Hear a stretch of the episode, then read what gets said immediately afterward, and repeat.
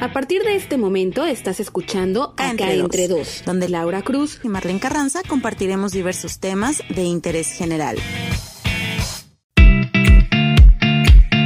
Hola, ¿qué tal? Muy buen día tengan todos y todas quienes nos escuchan en este podcast llamado Acá entre dos. Ya es viernes 2 de octubre y casi eh, ya puedo oler y sentir el pan de muerto y el chocolatito calientito y más que hasta en la Ciudad de México ahorita se siente mucho frío, ¿verdad, Mar? Sí, así es. Los saludo a todos también con mucho gusto y con mucho frío, como dices. Quisiera estar todavía acostada en la cama en las cobijas con chocolate caliente y pan de muerto, pero bueno, hay que trabajar.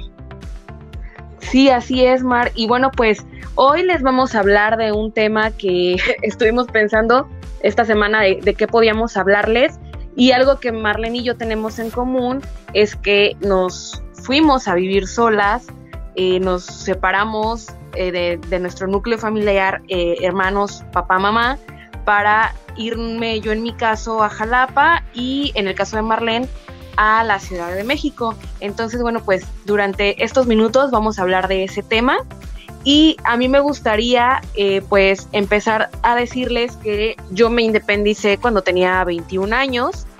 Este, mi hermana lo hizo cuando tenía 18 porque ella se fue a estudiar la universidad a la Ciudad de México. Entonces se podría decir que ella se sale primero de la casa y pues prácticamente me quedo yo siendo la consentida, ¿no es cierto, Diana? Pero bueno, pues... La primera vez te tocó ser la consentida. Claro que no, siempre lo he sido. Como primera y mayor hermana, siempre he sido la consentida. no, no es cierto. La verdad es que a las dos nos consienten muchísimo todavía, aunque ya no estemos en casa. Pero bueno, pues yo sí admiro mucho esa parte en la que ella pues se va a los 18 años a una ciudad a la que íbamos solamente de vacaciones, siempre agarradas de la mano de mi mamá y de mi papá, así literal, porque pues la Ciudad de México es un monstruo, ¿no? Entonces, siempre así como que, fíjate bien al cruzar, al metro, el taxi, esto y el otro, ¿no? Entonces, imagínense eh, la, la, responsabilidad que le conlleva a mi hermana, pues irse a los 18 años, prácticamente cuando en Poza Rica mi mamá nos llevaba a todos lados, a la escuela, a, las fiestas, así, nos dejaba en la puerta del lugar y pues ahora tener que, estar viviendo sola y tener que conocer, ella en tres meses yo creo que se aprendió todas las líneas del metro y eso también es admirable porque pues muchas veces mucha gente que vive en la Ciudad de México no se sabe todas las rutas,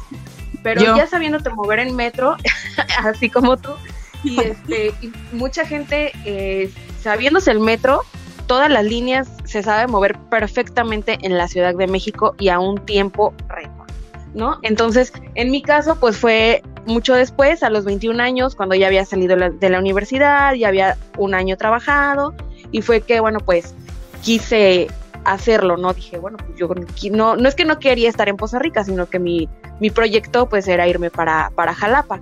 Y en tu caso también, ¿verdad? Ya fue mucho tiempo después. Sí, en mi caso fue mucho tiempo después, como dices, yo todavía terminé la universidad, eh, trabajé tres años en Jalapa y ya hace apenas tres años me vine a vivir a la Ciudad de México y pues aparte aquí vive toda mi familia, entonces más me tocó más fácil que a Diana, la verdad. Sí, esa es una de, las eh, bondades que, que nos ofrece llegar a una ciudad donde tenemos familia o conocidos, porque pues muchas veces mi hermana, por ejemplo, sí tenemos eh, mucha familia en la Ciudad de México, pero pues tú sabes que unos viven en el norte, otros en el sur, otros en el centro, y pues las actividades que realizan cada uno, pues es a veces imposible poder verse todos los días, ¿no? Entonces eso le pasa a mi hermana, llega a la ciudad y este, y pues obviamente eh, de lunes a viernes la escuela, ¿no?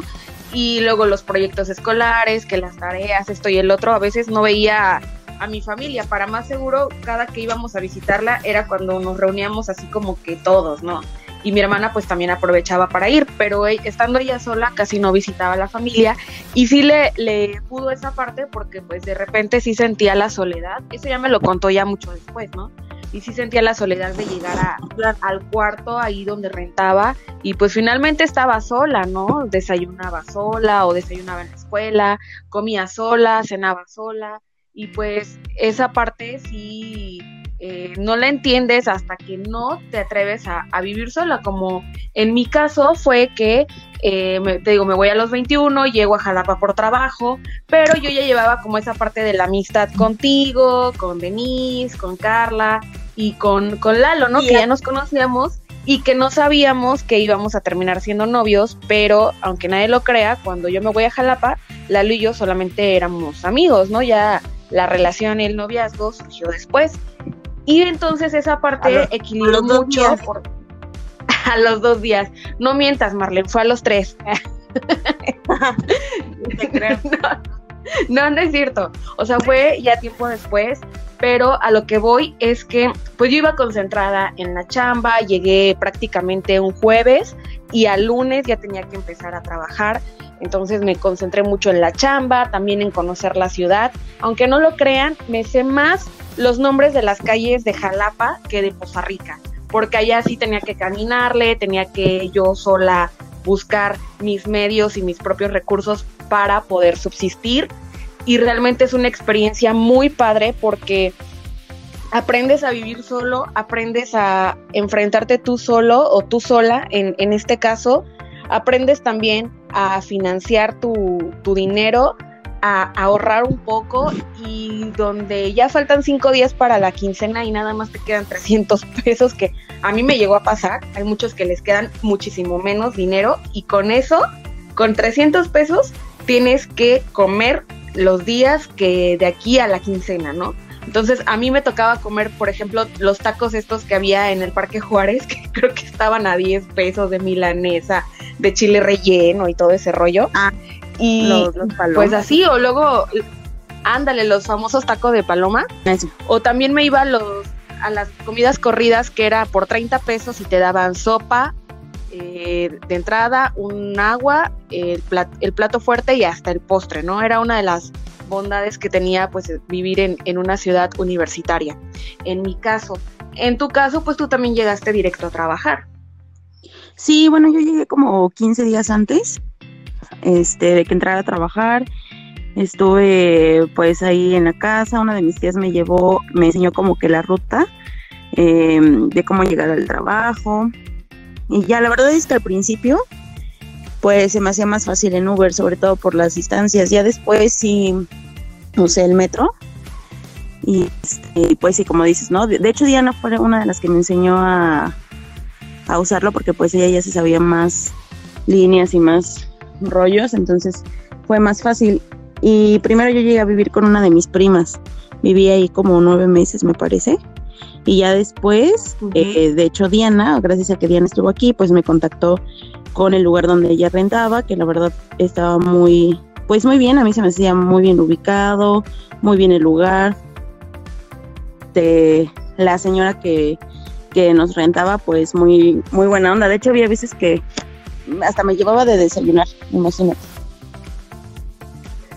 Sí, así es. Bueno, para los que no saben, mi hermana cuando llega a la Ciudad de México, eh, renta en un lugar que le quedaba como a 10, máximo 15 minutos de donde vivía a su escuela, ahí por, por reforma. Entonces ya después ella desocupa y Marlene se va a vivir al mismo lugar porque Diana pues la recomienda con esta señora modesta y bueno pues como tú dices una señora muy atenta que te, daba la confianza y sobre todo también nos permitía cuando íbamos a visitarla llegar y dormir ahí con ella, ¿no? Porque pues obviamente era un espacio pequeño, un cuarto nada más para una persona, pero la señora muy muy atenta, la verdad, igual su esposo que en paz descanse, pero este, bueno, pues eso también te hace como sentirte como en un lugar como en casa, ¿no?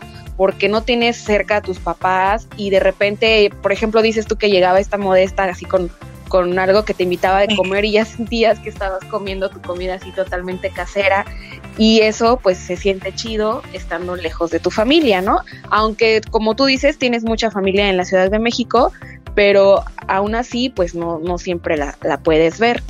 Y pues en mi caso yo recuerdo que nada más estuve viviendo un año sola porque ya de ahí me fui a vivir a, casa de Lalo cuando me, me quedo sin chamba y igual él por la situación que atravesamos y todo este rollo.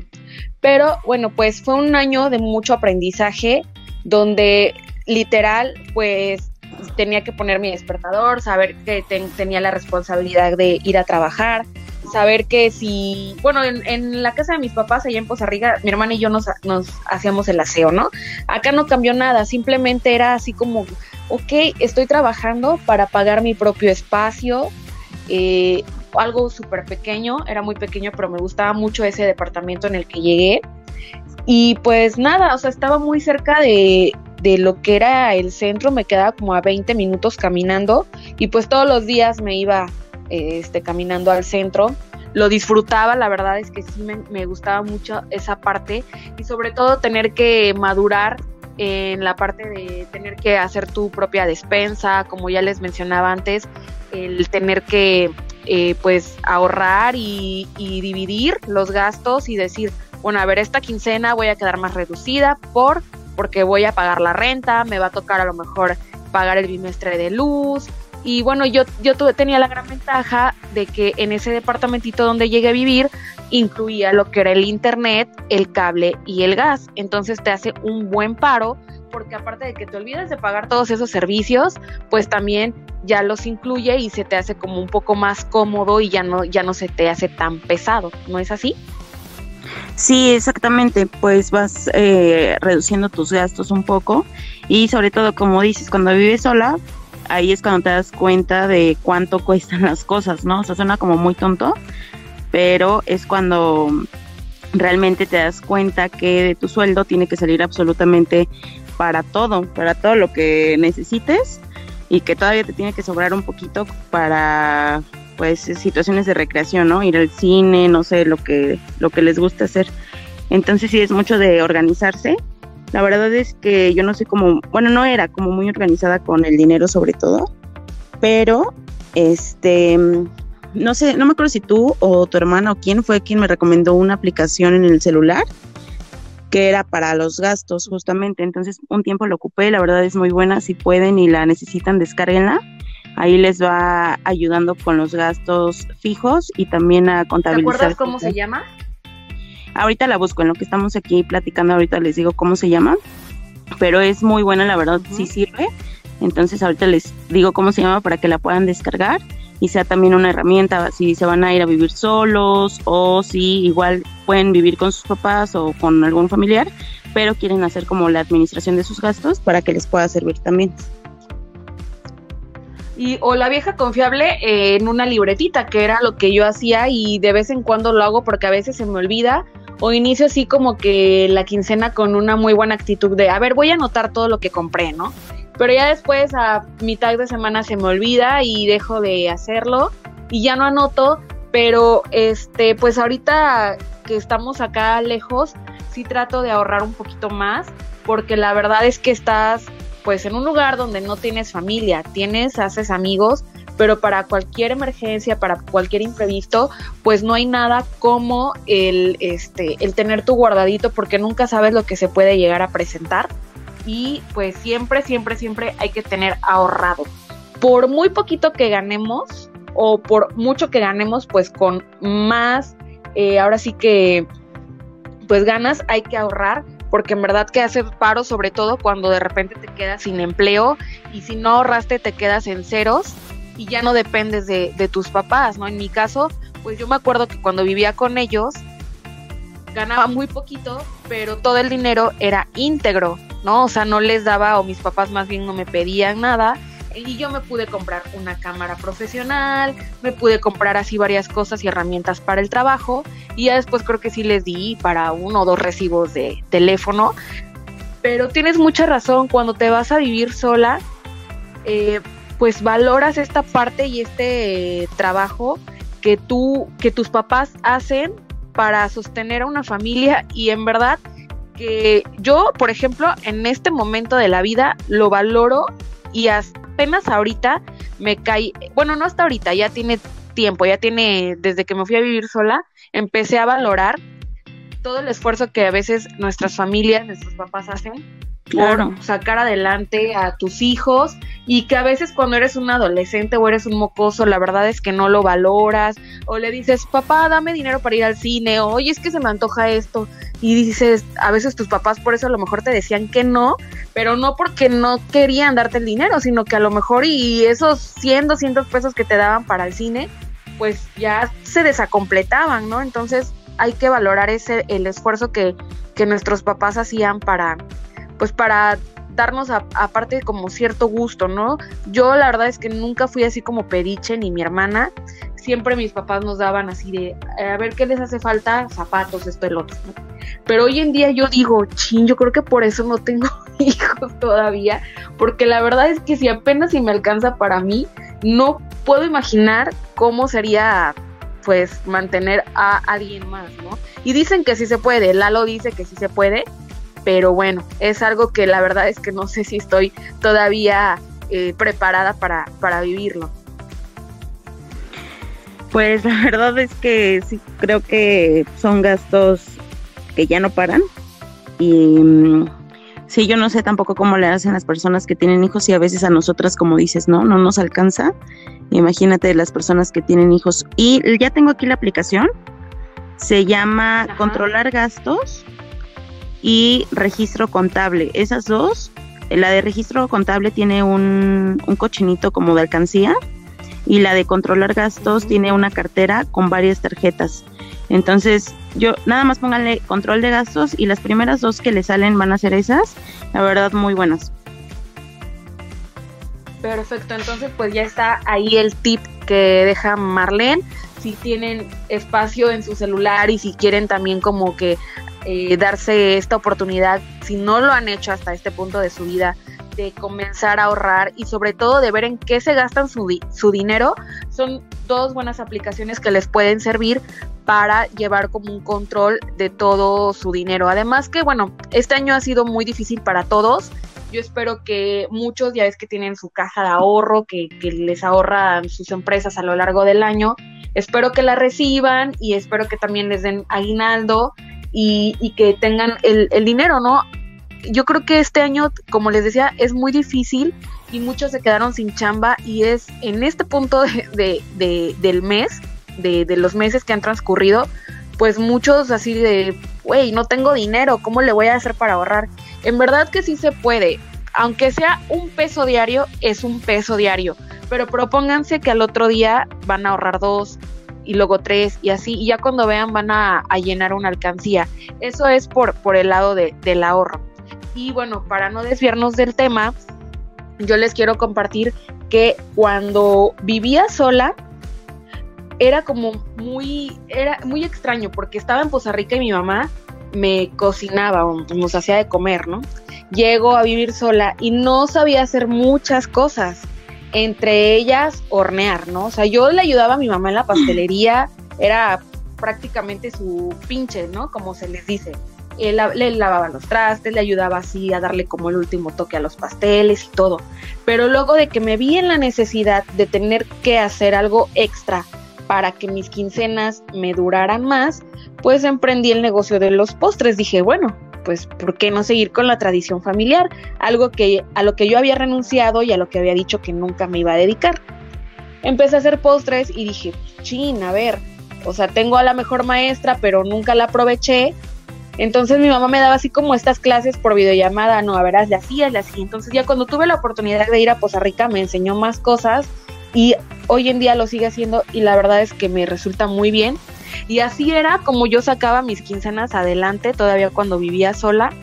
Y a eso voy, si ustedes tienen como un talento extra que a lo mejor les puede dar puntos o dinero extra para que les alcance su quincena, si viven solas o solos, pues aprovechenlo porque en verdad que sí se les saca mucho beneficio, tanto así que yo hoy en día me sigo dedicando a hacer postres, ¿no? Entonces, pues esa parte de, de vivir solos, por ejemplo, en Estados Unidos o en Europa o en otros países, ya creo que cumples 16 años o no sé desde qué edad y prácticamente les dicen los papás, sálganse de sus casas o, o sálganse de la casa, ¿no? Y en México no, en México a veces tienen 30, 40 años y si no se han casado, ahí siguen viviendo o peor aún, se casan y se los llevan a vivir a casa de los papás, del novio o de la novia. Y es como una pues ya costumbre, ¿no? Que hay aquí en México el, el estar muy unidos a la familia y por eso muchos no se atreven a independizarse y lo hacen únicamente si se van a, a estudiar desde la prepa o desde la universidad a otra ciudad o si por trabajo pues tienen también que, que irse solos, ¿no? Y esa parte yo digo que te hace madurar eh, en muchos aspectos, ¿no? Tanto económicamente como personalmente y emocionalmente, que, que es en mi caso, y no sé en el tuyo. Como decíamos al principio, te hace valorar otro tipo de situaciones y mm, eh, bueno, tú sí te fuiste a vivir tal cual sola. Yo tuve, como decíamos, yo me fui a vivir con mi prima. Después, eh, cuando me fui a vivir con la señora Modesta, la verdad es que estaba muy bien porque estaba, sé que ella estaba ahí y todo, ¿no? Pero era como muy respetuosa, estaba, casi ni nos veíamos, la verdad, o sea, no coincidíamos en los tiempos ni nada, entonces sí son experiencias nuevas que te hacen justamente valorar todo, valorar a tu familia, valorar el tiempo que pasabas con tu familia. Hace poco mi hermano me habló, mi hermano tiene 20 años y este fue el que más chico se salió de la casa a los 19. Y él, pues la verdad, una onda totalmente diferente a la nuestra, porque, bueno, mi hermano eh, Jair se fue a vivir a León a muchísimas horas, igual no conocía, hay amigos de mis papás ahí, pero pues realmente amigos suyos no y no conocía a nadie. Yo aquí con mi familia, pero mi hermano se fue a otro país, entonces la verdad para él siento que sí estuvo más complicado, se fue a los 19 años em, y un día me habló y me dijo, ay, como cuando todos estábamos juntos éramos felices y no lo sabíamos, ¿no? Entonces es cuando te das cuenta de muchas cosas y empiezas a valorar otras. Así es, tu hermano dijo algo muy importante de que muchas veces a lo mejor por las actividades que haces cuando estás en la universidad o en la prepa o simplemente estás trabajando, pues a lo mejor y vives todavía con tus papás o con tu familia, ya sea abuelitos o tíos, porque puede llegar a ser el caso, pues a lo mejor no valoras, ¿no? El tiempo y porque estás en, en el sal, entras, vas, te ves con tus amigos, esto y el otro, y no disfrutas tanto a la familia. Yo empecé a disfrutar mucho más a mi familia y mira que lo hacía. Yo creo que era o soy de las este, nietas, sobrinas que más disfruta a su familia porque soy como muy mitotera y me encanta o me encantaba estar visitando a mi familia, ¿no? Entonces, este, me voy a, me independizo y ya es hasta que vivo sola y cuando tenía la oportunidad de viajar a Poza Rica, lo que hacíamos era, como nada más iba un fin de semana, es decir, llegaba un viernes en la noche, prácticamente estaba todo el sábado y me regresaba el domingo en la tarde, lo que hacía era el sábado decirles a todos, oigan, reunión en mi casa. Y juntaba tanto a la familia de mi mamá como a la familia de mi papá en nuestra casa.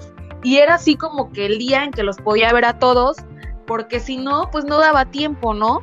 y la verdad es que era muy padre porque dices tú, ok, de aquí hasta que regrese otra vez, que pueda disfrutarlos a todos, o que a lo mejor la próxima vez no voy a tardar, este, voy a tardar muchísimo menos, o a lo mejor me voy a tardar más, pero no me va a dar tiempo de verlos a todos. Es esa parte donde empiezas como a, valorar realmente a, a tu familia y sobre todo que también ellos valoran porque yo les decía desde una semana antes, oiga, ¿saben qué? Voy a ir el fin de semana, no hagan planes, carnes asadas en la casa. Y así literal, ¿eh? o sea, nos íbamos y nos poníamos todos en la casa.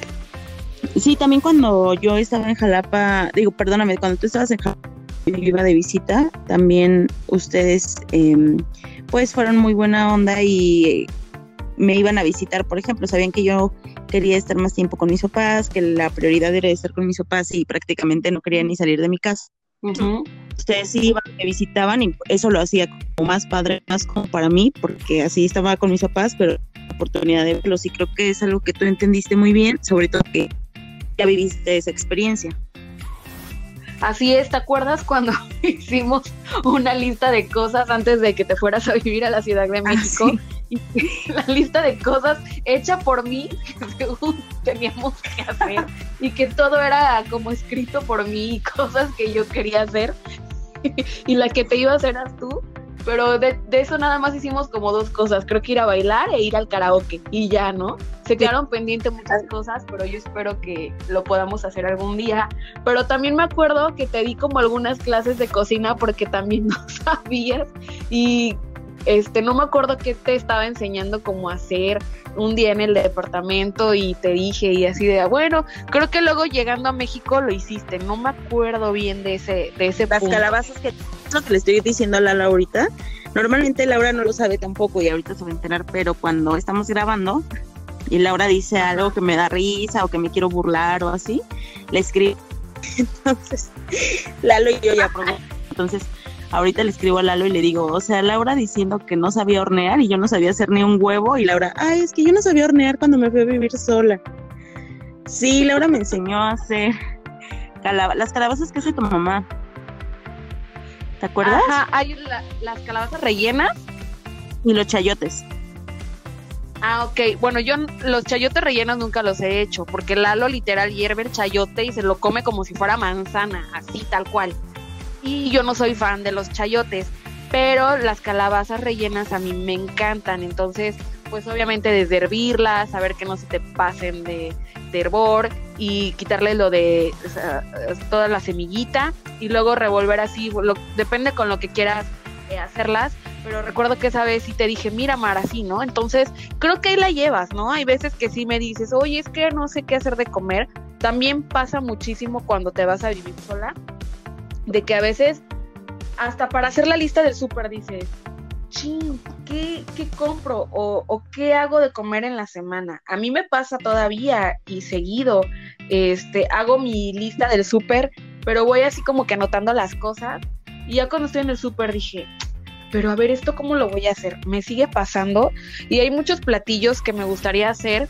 pero que nada más de ver cómo son el proceso, la neta es que me dan flojera y digo, ay, no, eso mejor me lo voy a comer a un restaurante y termino haciendo tal cosa. Hay muchas cosas que ya me quedan bien, muchos platillos, hay otras que tengo que perfeccionar, como algo tan sencillo como el arroz. Les juro que a mí todavía no me queda. Cuando no se me quema, me queda crudo, me queda todo feo o batido. El chiste es que el arroz nunca, nunca, nunca me ha quedado bien. Y tampoco me gusta ah, tanto, entonces no lo hago. Te voy a pasar un, video. Me acuerdo que un día le dije a mi prima con la que al principio llegué a vivir aquí, ella guisa muy bien, muy rico. Entonces una vez le pregunté, este, ¿cómo el arroz? Y me dijo, ah, te voy a pasar un de una chava que este te, te va a quedar perfecto. Bueno, lo hice así tal cual, o sea, siguiendo sus tiempos, todo, todo, todo. Me quedó súper bien, no se batió, estaba bien de sabor y, muy rico todo. Entonces te lo voy a pasar al rato, lo busco y te lo paso. Sí, lo peor es que mi mamá me ha enseñado muchas veces a hacer el arroz y cuando estoy con ella me sale bien, pero ya sola, en verdad que no le atino. Y pobre Lalo que lo tiene que probar. Yo la verdad es que como con muy poca sal y Lalo no. A Lalo sí le gustan las cosas como más condimentadas, con un poquito más de sal, incluso hasta el huevo, sea solito, con salchicha o con jamón, no le pongo nada de sal, ¿no? Y Lalo sí. Entonces en esa parte a veces cuando hago alguna salsa o alguna comida, siempre le digo a Lalo, a ver, pruébalo tú de sal, porque yo la verdad es que a veces si puedo, no le pongo absolutamente nada. Y esas son de las cosas que aprendes y por qué lo mencionamos va a decir la gente, y bueno, ¿y a mí qué, no? Pero es que la verdad, cuando te vas a vivir solo, pasas mucho tiempo sola o solo que pasan por tu casa hasta este tipo de, de pensamientos de no sé qué cocinar, no sé qué cocinar o no sé cocinar tal cosa que mi mamá me hacía y lo quiero probar y no la tengo ahorita aquí conmigo, entonces lo empiezas a tratar de, de hacer para que pues ajá, para, o tratar de que te salga igual que tu mamá, pero no, no, la verdad es que no queda igual. Yo cuando voy, cada que voy, trato de atascarme lo más que puedo de comida que hace mi mamá, en verdad lo disfruto muchísimo. Y bueno, pues nada, esta fue como mi experiencia, la verdad es que es muy distinto a ya irte a vivir en pareja, que yo creo que va a ser tema para otro podcast, aunque este, para eso, Marlene, tendrías que experimentar también esa parte tú, porque si no, ¿cómo vas a dar tu punto de vista? Ay, sí. Ándale, pues.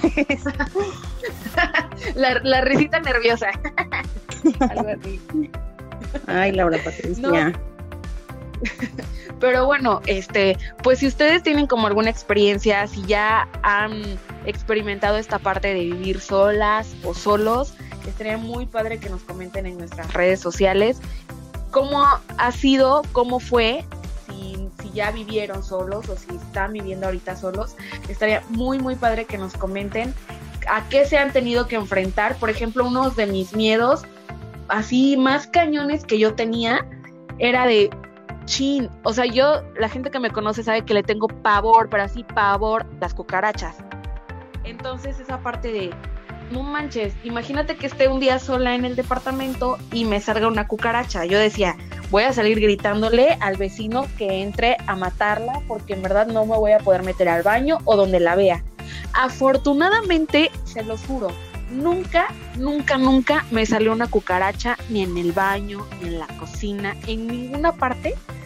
Y es algo que digo, ah, la qué chido, porque cuando yo estuve sola, no tuve la necesidad de salir corriendo ni de gritarle a alguna vecina o algún vecino que me ayudaran a matar la cucaracha. Y este, y ya después, pues sí, ya viviendo con Lalo, sí salieron varias y ¡Lalo! Así, o salir corriendo del baño matar a alguna cucaracha o así, porque en verdad les tengo mucho pavor. Son cosas que te vas enfrentando cuando vives sola y en verdad tú dices, ay, güey, una cucaracha, neta, les juro que a mí me da muchísimo miedo las cucarachas. Entonces, ese era, ese era uno de mis, de mis miedos este, más cañones, que ahorita, bueno, ya los voy superando, ya por lo menos puedo matarla con la escoba o, con, o aventarle algo, ¿no? Pero pinches cucarachas ni así se mueren luego. Pero bueno, eh, no sé tú si te, enfrentaste a algo que, tenías como miedo. Es lo que estoy pensando. La verdad es que a mí lo eh, que, lo que me da muchísimo miedo es el boiler, el gas. Pero no, yo no he tenido que enfrentarme a nada de eso. Todavía. Fíjate que el boiler eh, aprendí ya a usarlo cuando estaba ya con Lalo viviendo y eso que era un boiler, este, ya de esos como automáticos, creo. Ay, no inventes. En Poza, Rica, eh, en Poza Rica todo el tiempo hace calor. Y cuando hacía frío, mi papá se encargaba de prender el boiler, la neta. Cuando vivía en Jalapa sola, la regadera era eléctrica. Entonces, pues no necesitaba boiler, porque pues ya abrías y a los pocos minutos ya salía caliente. Luego nos vamos a vivir Lalo y yo, nos independizamos él y yo, y ahí sí había boiler, y les juro que hubo una vez que me quemó los pelitos del brazo porque no supe prenderlo. Ya después olía como a quemado, pero pues aprendes, ¿no? O sea, a la mala, pero aprendes. Y yo sí le tenía mucho miedo también al boiler y a cosas tan insignificantes que a lo mejor antes me las hacían y no valorabas, ¿no? Y ya después cuando te enfrentas a tener que prender tú solo el boiler, en verdad lo haces y en Jalapa pues era necesario prenderlo todos los días para bañarse, ¿no? Así de ese tipo de, cosas me acuerdo que me, me, enfrenté. ¿Qué dice Lalo? Nada, no está aquí. Ah, es que escuché su voz y dije, ya anda metichando. No, es el albañil. Ah, yo dije, Lalo, cortas eso. Ya no de metiche. no, que lo deje. ¿Por qué va a cortarlo? que lo deje. Bueno, sí, este. Experiencias, ¿no? Creo que ya vamos llegando a la recta final. Así es, como les mencionaba, pues comenten en, nuestras redes que, a qué se han enfrentado al vivir solas o solos y sobre todo qué aprendizaje les ha llevado. A mí me ha llevado a mucha madurez, me falta muchísima, debo decir, porque nada más viví un año, un año sola, pero sí se aprende muchísimo, sobre todo a valorar a tu familia porque no la tienes cerca. Y también a extrañarlos un poquito y de vez en cuando a sentir melancolía y a sentirte solo y triste porque pues ya bien o sea, te enfrentas, ¿no? porque pues finalmente finalmente te enfrentas a la soledad, ¿no? Y tienes que, que luchar con eso, o sea, quieres independizarte, quieres sobresalir, quieres ser alguien en la vida, pues si tienes que vivir solo, vas, ¿no? Y pues esa es como la anécdota de hoy. Sí, es una experiencia que ojalá todos tuvieran la oportunidad de vivir. Este, porque como decía gente, eh, vive solo, o mejor dicho, ya vive con su pareja, se va de la casa de sus papás cuando va a empezar a vivir con su pareja. Pero creo que sí está padre el hecho de vivir solo antes de vivir con alguien más y acoplarte a esa otra persona. Así es, y realmente nosotros creo que la hemos tenido papita porque pues básicamente llegamos a, a, otras ciudades ya con chamba, pero hay muchos que como tu hermano se tienen que ir a otro país, a estudiar, a trabajar, lo que sea, y muchos que empiezan de la nada, que se van de su casa para superarse y literal empiezan con nada. Creo que pues a diferencia de muchos, yo ya llegué a Jalapa con una chamba, a los pocos días encontré un departamento amueblado y todo. Y digo, ha, ha, sido la vida muy bondadosa hasta este punto, porque otros literal empiezan con nada. Y digo, nada es nada, solamente una colchoneta y ya. Y eso también hay que valorarlo muchísimo y de esa gente también se aprende mucho. Así que está muy chido que si han vivido solos o solas nos comenten sus experiencias porque en verdad se los vamos a agradecer y ver pues qué tan qué tanta diferencia hay, ¿no? Todos vivimos y pasamos por experiencias diferentes y estaría chido que nos nos dijeran qué tal les ha ido en esa en esa vida. Sí, nos cuenten sus experiencias, nos dejen ahí un mensaje y los tips, así como el tip del ahorro, eh, de llevar las finanzas controladas, que nos den también recomendaciones para que todos podamos leerlas. Así es, así que bueno, pues antes les digo, síganos en nuestras redes sociales, acá entre dos podcasts en Instagram y acá entre dos nada más así en Facebook. Nosotras nos escuchamos hasta el próximo viernes en esto llamado Acá entre dos. Adiós, Mar. Bye, Lau.